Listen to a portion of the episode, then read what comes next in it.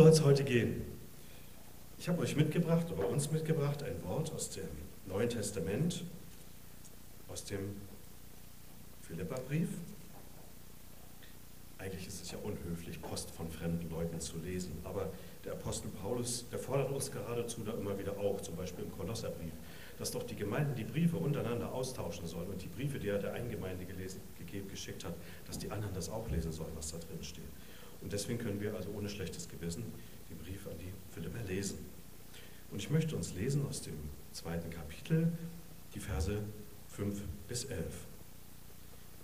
Habt diese Gesinnung in euch, die auch in Christus Jesus war, der in Gestalt Gottes war und es nicht für einen Raub hielt, Gott gleich zu sein. Aber er machte sich selber zu nichts und nahm Knechtsgestalt an, indem er dem Menschen gleich geworden ist und der Gestalt nach wie ein Mensch befunden. Erniedrigte er sich selbst und wurde gehorsam bis zum Tod, ja zum Tod am Kreuz. Darum hat Gott ihn auch hoch erhoben und ihm den Namen verliehen, der über jeden Namen ist, damit in dem Namen Jesu jedes Knie sich beuge, der himmlischen und der irdischen und der unterirdischen, und jede Zunge bekenne, dass Jesus Christus der Herr ist, zur Ehre Gottes, des Vaters. Soweit Gottes Wort. Ja. Einige Worte aus dem Brief an die Gemeinde in Philippi. Ganz anders der Brief an die Philipper wie zum Beispiel die Briefe, die Paulus an die Korinther schreibt. Die Korinther, das war auch eine ganz besondere Gemeinde, die hatten unwahrscheinlich viele Begabungen, aber die hatten auch unwahrscheinlich viele Probleme gehabt. Korinthern, da gab es unwahrscheinlich viel Streit über bestimmte Lehrfragen und da gab es also auch richtig unmoralische Dinge in der Gemeinde, die wir im ersten Moment uns als Christen gar nicht so richtig vorstellen können. Und da muss sich Paulus immer wieder auseinandersetzen mit.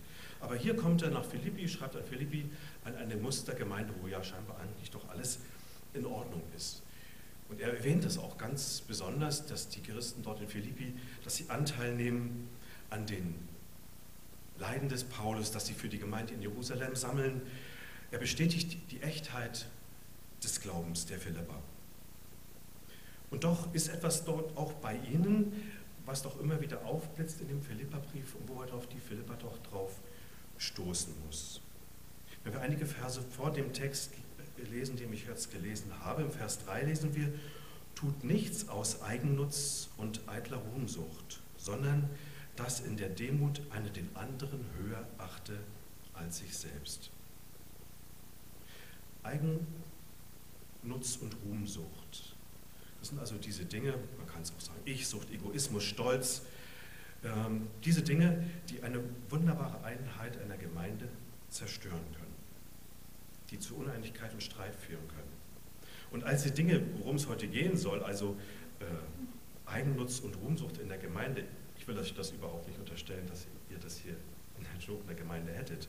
Aber das ist ein Problem, was uns Menschen immer wieder äh, betrifft, was unsere Gemeinden immer wieder bedrohen kann, das wir aber auch übertragen können auf das andere Leben, was wir haben.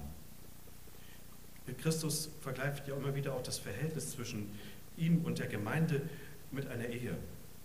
Und auch in einer Ehe sollten diese Dinge, Streitsucht und Ehrsucht, äh, nicht da sein. Von daher können wir das auf die Gemeinde, aber auch auf unser Alltagsleben sehr gut übertragen, die Dinge, worum es heute gehen soll. Denn um uns herum ist es ja eigentlich oft umgekehrt die Einstellung. Man sagt ja manchmal, es gibt dieses schöne geflügelte Wort, Bescheidenheit ist eine Zier, doch weiter kommt man ohne ihr. Nicht ganz korrektes Deutsch, aber egal. Der Paulus merkt also, dass hier auch bei den Philippern etwas im Argen liegt und er möchte sie darauf hinweisen und zurechtbringen. Und es ist wieder schön zu sehen, wie er das macht. Er hält ihn jetzt also hier nicht in erster Linie eine, eine Gardinenpredigt, wo er sie runterputzt, und er hätte jetzt auch keinen, ja, rhetorisch guten Vortrag mit irgendwelchen ja, vier Prinzipien der Einheit oder fünf Tipps zu mehr Mitmenschlichkeit in der Gemeinde. Paulus ist vollkommen bewusst, dass das Problem unserer sündigen Herzen, die immer wieder diesen Stolz und diese Ich-Bezogenheit hervorbringen, dass dieses Problem viel zu groß ist, dass man das mit irgendwelchen Psychotricks beseitigen könnte. Luther sagt einmal zu dieser Thematik allgemein zu unserem sündigen Herzen, auch das, was wir Christen immer noch haben. Ich dachte, den alten Adam ersäuft zu haben, aber der Schuft kann schwimmen. Und ich denke, da können wir alle irgendwo, müssen wir leider irgendwo immer wieder einstimmen. Ja, es ist so. Und darum kommt Paulus hier mit einer viel besseren Waffe gegen unsere Schwachheiten. Er kommt mit etwas, für uns heute manchmal ein bisschen ungewohnt, er kommt mit etwas ganz Trockenem, mit Theologie. Aber Paulus ist sich ganz bewusst, dass nichts hilfreicher für die tägliche Lebenspraxis ist als ein gesundes Fundament, eine gesunde biblische Lehre, Theologie. Ein gesundes, gutes Fundament ist wichtig für unser Leben. Jesus sagt das auch immer wieder, dass wir unser Leben eben nicht nur auf auf Treibsand bauen sollen, auf Dinge, die vielleicht schön aussehen, aber doch nicht tragen und durchtragen, sondern auf ein festes Fundament, auf ein steiniges Fundament. Und das ist das Wort Gottes. Von daher sollten wir als Christen Fundamentalisten sein, auch wenn dieses Wort heutzutage ja verpönt ist. Wie gesagt, also er kommt nicht mit irgendwelchen Lebensregeln, sondern er kommt mit einer Lehre, mit der Lehre über die Präexistenz des Christus, über seine Gottheit, über seine Menschwerdung, seine Selbstverleugnung am Kreuz. Und ich denke, nichts tut uns besser, wenn wir über uns selber nachdenken, wenn wir Christus anschauen. Ihn zu betrachten und zu studieren und dabei eine Menge über Gott, aber auch über uns selber zu lernen. Und ich denke, das wird einen verändernden Einfluss auf unser Denken, auf unser Reden, auf unser Handeln haben, dass wir nur staunen können. Ein alter, eingefahrener Mensch wie du und ich ist durch Gottes Geist zur Veränderung fähig, kann verändert werden von Gott. Und immer wieder sollten wir uns in unserem Leben ja auch diese Frage stellen, indem wir immer wieder schauen als Christen, als unseren Wegweiser, was würde Jesus tun? gab es früher so eine Armbänder, gibt es jetzt vielleicht auch immer noch. Ne? Und die uns dann, wenn wir sie auch permanent sehen, uns erinnern bei jedem Handeln und Tun im ersten Moment, dass wir ein bisschen innehalten und, und dieses Band sehen und sagen, was würde Jesus tun? In dem Moment, wo ich jetzt vielleicht dies und das eigentlich aus meinem menschlichen Herzen heraus tun möchte, aber was würde Jesus tun? Und das kann ich nur wissen, wenn ich in seinem Wort in, gegründet bin, in einer guten Theologie gefestigt bin. Und wenn wir daran festhalten, dann kann das auch in der Gemeinde die innere Einheit festigen oder erst auch einmal zu, äh, überhaupt hervorbringen und auch die gegenseitige Hochachtung fördern der Geschwister untereinander. Paulus sagt einmal an einer anderen Stelle im zweiten Korintherbrief, in Kapitel 3, Vers 18, wir alle aber, indem wir die Herrlichkeit des Herrn anschauen, wie in einem Spiegel, werden verwandelt in dasselbe Bild von Herrlichkeit zu Herrlichkeit reden wir Christen ja oft, dass wir Christus ähnlicher werden wollen. Aber welchen Christus meinen wir da eigentlich mit? Meinen wir den damit, der da so am Kreuz hängt, so schmachvoll? Aber das ist der Christus, den der Paulus meint und der auch äh, den Philippern hier vor Augen stellt. Wir wollen und wir sollen in dieses Vorbild verwandelt werden. Und darum schreibt er auch den Philippern, also in dem Einstieg dieser Verse, die ich genannt habe, habt diese Gesinnung in euch, die auch in Christus war. Bei allem, was ich denke und tue, sollten wir uns immer wieder auch hinterfragen, welchen Sinnes bin ich? Warum mache und tue ich das jetzt gerade, was ich tue und mache? Was ist mein Motiv, mein innerer Antrieb?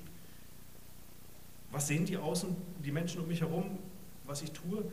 Aber warum mache ich es? Das sieht man ja oft manchmal nicht so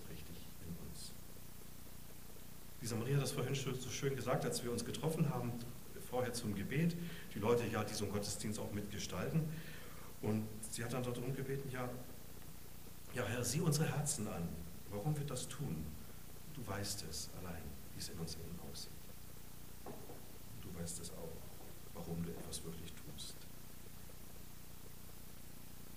Und so stellt Paulus den Philippern den Christus vor Augen und stellt damit auch automatisch uns in Frage, ob er unser Spiegelbild ist oder ob wir dieses Spiegelbild des, dieses Christus sind.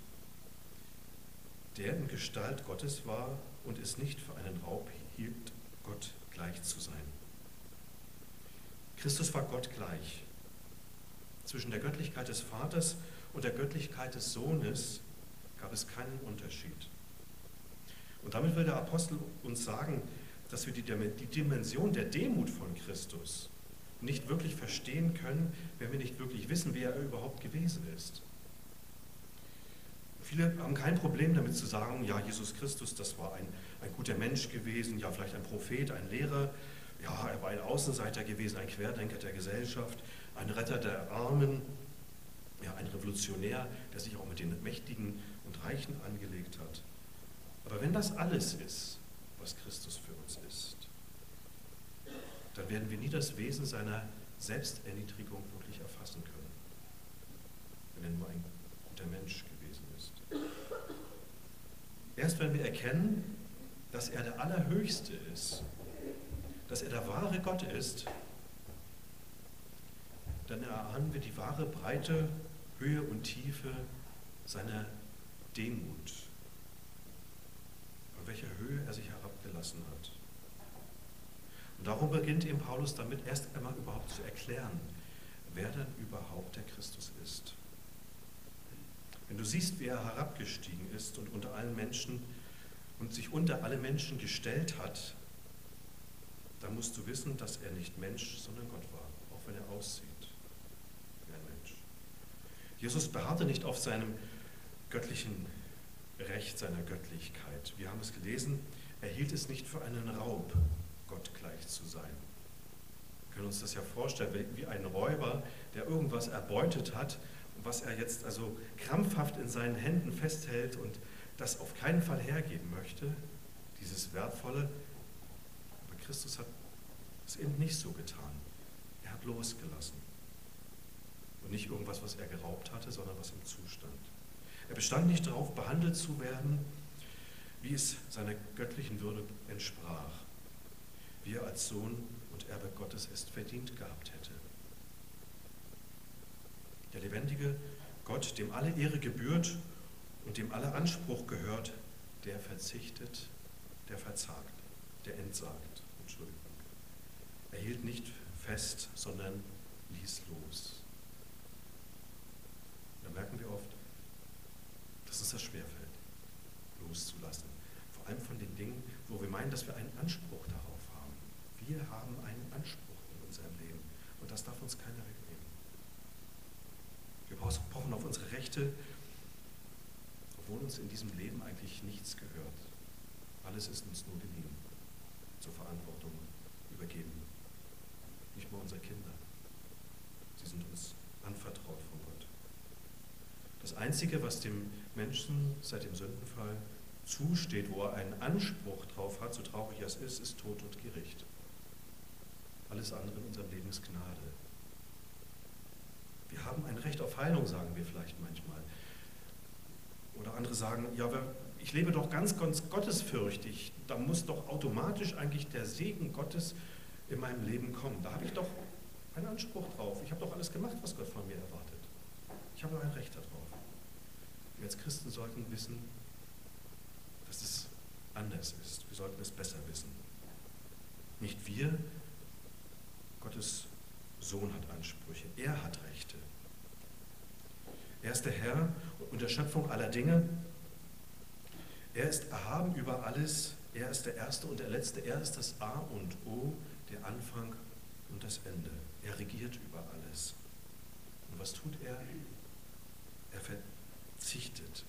Er hielt es nicht für einen Raubgott gleich zu sein. Er hat es nicht festgehalten. Aber er entäußerte sich und nahm Knechtsgestalt an, indem er den Menschen gleich geworden ist und der Gestalt nach wie ein Mensch befunden. Er entäußerte sich, ja, das kann man auch mit anderen Worten ausdrücken, er entleerte sich oder er machte sich gering. Er war Herr und wurde Sklave ist Gott und wurde nun Mensch. Und das ist ganz wichtig, dass das nicht missverstanden wird von uns. Gott verwandelte sich jetzt nicht in einen Menschen und war dann nicht mehr Gott. Christus, als er Mensch wurde, hörte nicht auf, Gott zu sein. Jesus hat in seiner Geburt nicht sein Gottsein abgelegt, sondern das Kind in der Krippe ist immer noch der Sohn des lebendigen Gottes. Der ist immer noch Gott. Aber er hat die Privilegien seiner Gottheit abgelegt, die Vorrechte aufgegeben, die Herrlichkeit des Himmels verlassen, als wenn sich ein König auf einmal in einen Lumpensack hüllt und das Leben eines Bettlers führt. Wir erinnern uns daran an die Begebenheit, als Jesus vor Pilatus steht und er ihn fragt, bist du ein König? Und was antwortet Jesus ihm?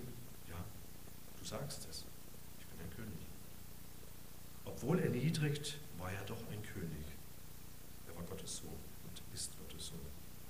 Christus verwandelte sich also nicht in einen Menschen, sondern er nahm vielmehr zusätzlich seine, zu seiner göttlichen Natur die menschliche Natur an. Seine Menschwerdung war keine, keine Subtraktion, also dass etwas weggenommen wurde, sondern es war eine Addition, da kam etwas hinzu. Zu seiner göttlichen Natur kam die menschliche Natur hinzu. Er war Mensch und Gott zugleich, so wie der Vater ihn brauchte, um uns zu erretten. Dazu brauchte eine, eine Person mit zwei Naturen, mit der göttlichen und mit der menschlichen Natur.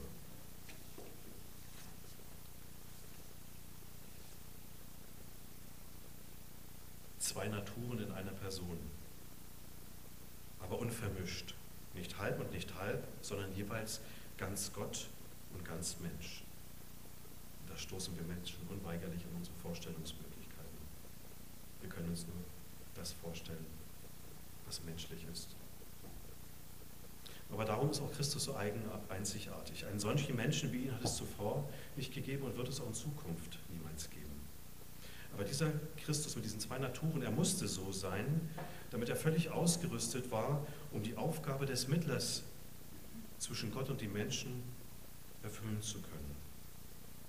Darum brachte uns der ewige Vater in seiner wunderbaren Weisheit diesen Ausnahmeperson, diesen einzigartigen Gottes- und Menschensohn Jesus. Nur so konnte er einerseits ohne Sünde sein, zugleich und für uns als Mensch stellvertretend für unsere Sünde sterben. Johannes Calvin sagt einmal in seiner Auslegung über diesen Bibeltext, dort verbraucht er, äh, gebraucht er das Wort verhüllen. Und der Gedanke dabei ist eigentlich der, dass Jesus seine Gottheit nicht abstreifte, als er sterbliches Fleisch und Blut annahm, dass er seine Göttlichkeit verhüllte. Also wenn wir das Kind in der Krippe sehen, ja jetzt bald wieder Weihnachten, sehen wir also die Schwachheit eines Menschen, während die Gottheit des Kindes unseren Augen verschlossen ist. Und während wir Christus am Kreuz sehen, dann sehen wir dort ein hingerichtetes menschliches Haupt voller Blut und Wunden. Und doch hängt Gott dort, dessen Herrlichkeit verhüllt ist. Erinnern wir uns an die Begebenheit, als Jesus auf dem Berg der Verklärung ist und einige Jünger mit hatte. Berg der Verklärung, ja, das ist ein ungewohntes Wort für uns, der Umgestaltung könnte man sagen. Matthäus berichtet im Kapitel 17 seines Evangeliums davon. Sein Angesicht leuchtete wie die Sonne und seine Kleider wurden weiß wie das Licht. Es, schienen, es erschienen ihnen Mose und Elia, die redeten mit ihm. Da erschien also die Göttlichkeit Christi durch sein Menschsein hindurch. Und Petrus hatte nur einen Wunsch, als er dort oben war, zusammen mit Jesus. Was wollte er machen? Er wollte Hütten bauen. Verwundert uns im ersten Moment, Herr, warum will er dort eine Hütte bauen, der Petrus bei diesem Moment. Aber er wollte eigentlich damit sagen, der Petrus, das ist so wunderbar, so wunderschön, diese Situation, diesen verklärten, diesen Christus zu sehen, der jetzt in, in, in seiner wahren Gestalt, in seiner unverhüllten Gestalt zu sehen, dieser Moment soll nicht vergehen. Er hat ein kleines bisschen in die Herrlichkeit, in die Ewigkeit des Christus schauen können. Er wollte dort wohnen bleiben. Er wollte diesen Platz, diese Situation nicht wieder verlassen. Und so werden auch wir, wenn wir im Himmel sind, einmal diesen Platz nicht mehr verlassen wollen. Denn dort wohnen wir mit demselben verklärten Christus zusammen, dessen herrlicher Leib leuchten wird wie die Sonne und dessen Kleider glänzend werden wie das hellste Licht. Christus wird also auch im Himmel diese herrliche und einzigartige Doppelnatur besitzen, die ich vorhin versucht habe zu beschreiben. Und wir werden ihn sehen als Menschensohn und Gottessohn, wie er uns erlöst hat. Wir erinnern uns vielleicht auch an die Begebenheit, als Christus den Jüngern begegnet nach der Auferstehung. Und dort hatte er auch noch die, sie haben ihn nicht gleich erkannt, aber er hatte trotzdem noch die Zeichen der Kreuzigung seines menschlichen Leibes an sich. Schauen wir weiter. Er erniedrigte sich selbst und wurde gehorsam bis zum Tod. Ja, zum Tod am Kreuz. Das ist auch wieder einer dieser großen Unterschiede. Wenn es also bei den Philippern solche Dinge gab wie Selbsterhöhung, Stolz und so weiter, dann beschreibt er immer wieder ihnen hier doch, dass Christus eben genau anders gewesen ist. Und wenn ihr Christus als Vorbild haben wollt, dann müsst ihr werden wie er. Und wie war er? Eben nicht so wie wir oft sind. Selbsterniedrigung. Bei uns ist es oft Selbsterhöhung in unserem Leben. Schon Anfang an war das unser Problem des Menschen gewesen. Wir wollten sein wie Gott im Garten Eden. Und das zweite Problem, was wir oft haben, Ungehorsam, der im Gegensatz zum Gehorsam des Christus steht. Ungehorsam. Hat Gott wirklich gesagt, redet die Schlange die Menschen ein und der Mensch geht darauf ein. Nee, da hat es Gott wahrscheinlich doch nicht so gesagt. Ungehorsam gegen Gottes Willen. Und auch hier wieder ist Christus ganz anders, obwohl er, ja, wir lesen es bei der Begebenheit im Garten Gethsemane, wir das sehr gut nachvollziehen können, wie auf der einen Seite doch diese göttliche Natur und auf der anderen Seite auch diese menschliche Natur äh, in sich hat. Und er dort ringt im Gebet und er sagt, Vater, wenn du willst, nimm diesen Kelch von mir, was jeder von uns verstehen kann, wenn ein Mensch dem Tod, dem Tod ins Auge sieht.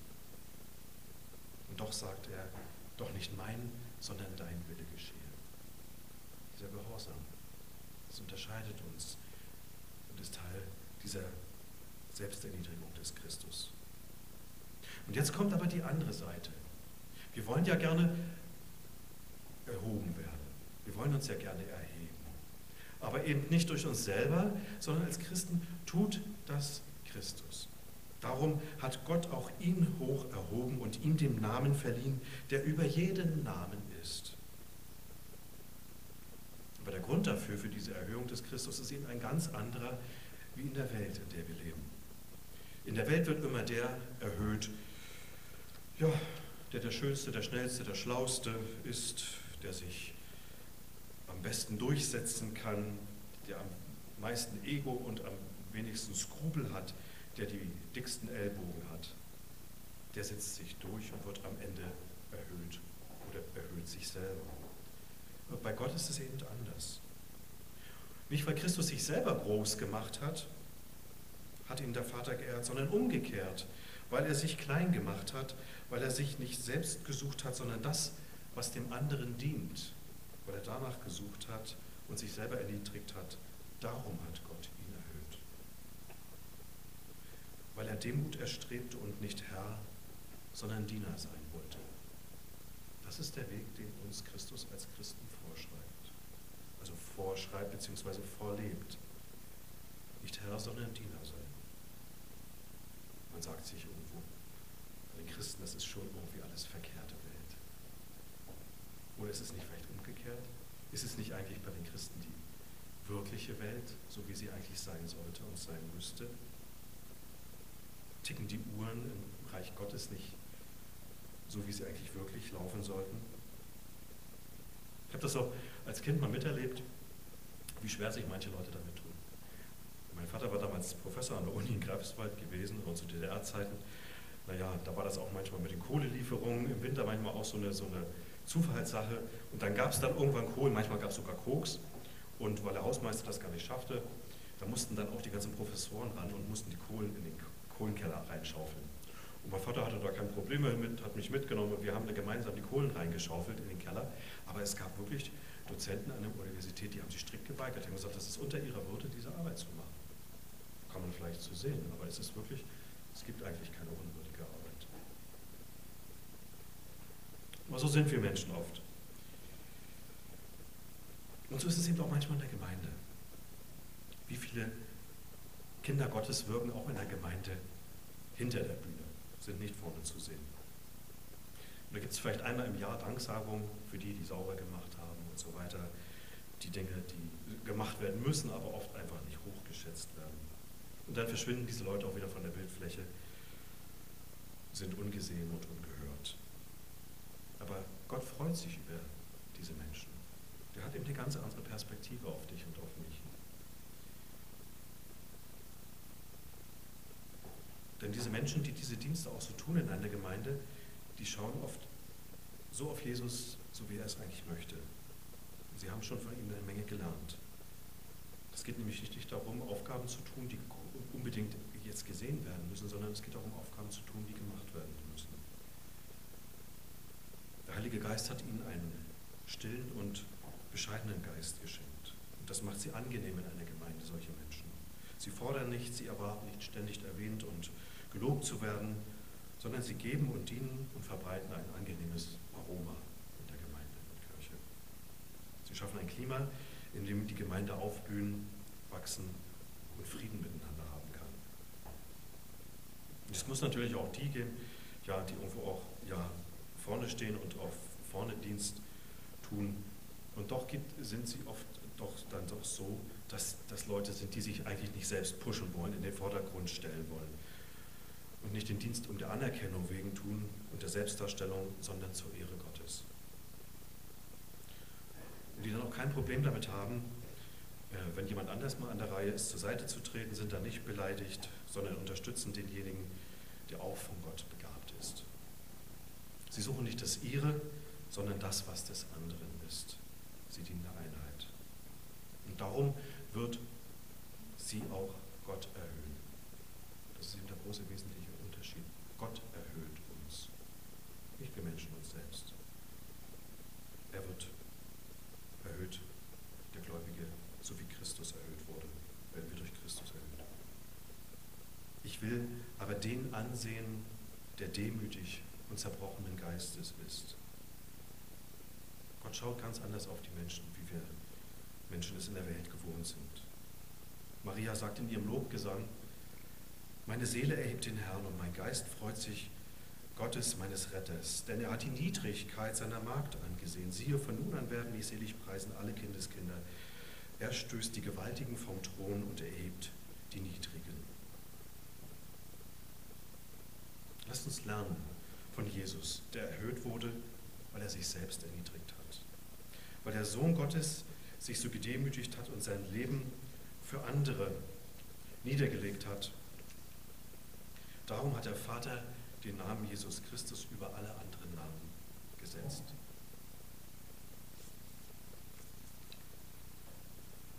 Die Namen der Großen dieser Welt, die werden irgendwann verblassen. Ihr Erfolg, den sie gesucht haben, der ist nur von kurzer Zeit. Die Macht, die sie gehabt haben, die zerrinnt ihnen selbst oft schon durch die Finger. Die Denkmäler, die sie gebaut haben, die verrosten und werden abgerissen und vergehen. Aber der Name Jesus Christus bleibt bestehen bis in Ewigkeit. Dafür sorgt der Vater im Himmel. Und Gott wird eben auch nicht die Namen derer vergessen, die in Demut, in Demut und Selbstlosigkeit äh, dem Herrn gedient haben, die so gesinnt waren, wie Christus gesinnt war der wird das nicht vergessen, das Glas Wasser, den du irgendjemand, einem Kranken, einem Durstenden gegeben hast. Auch wenn die Umwelt um dich herum das niemals wahrgenommen hat und es dir auch nie gedankt hat. Aber Gott, der wird es nicht vergessen.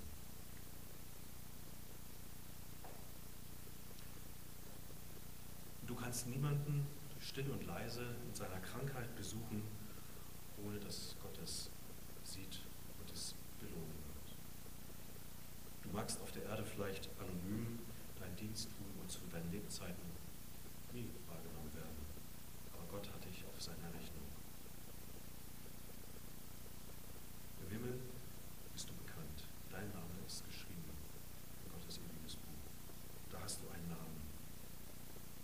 Dessen können wir uns gewiss sein. Matthäus, im Matthäusevangelium, da warnt Jesus einmal die Menschen davor, ja, vor diesen Zuschaustellen, beim Beten, beim Fasten und so weiter, beim, wenn man Gabe gibt. Und er sagt dort in Matthäus 6, wenn du nun Almosen gibst, dann sollst du es nicht vor dir auspusaunen, wie es die Heuchler tun in den Synagogen und auf den Gassen, damit sie von den Leuten gepriesen werden. Wahrlich, ich sage euch, sie haben ihren Lohn schon gehabt. Wenn du aber Almosen gibst, so lass deine linke Hand nicht wissen, was die rechte tut. In diesem Zusammenhang können wir uns eben auch die Frage stellen, von wem erwarten wir unseren Lohn? Natürlich ist es schön, um etwas, wenn etwas gelungen ist, gelobt zu werden. Darum soll es überhaupt nicht gehen, dass das überhaupt nicht sein darf. Aber ist das das Motiv unseres Tuns? Das sollte es nicht sein. Wenn wir schon unseren Lohn hier bekommen, indem Menschen uns loben, uns auf die Schulter klopfen, und wenn das alles ist, was wir erwarten, wofür wir etwas tun, dann eine zweite Bezahlung gibt es nicht. Wir werden nur einmal belohnt. Entweder hier oder in der Herrlichkeit.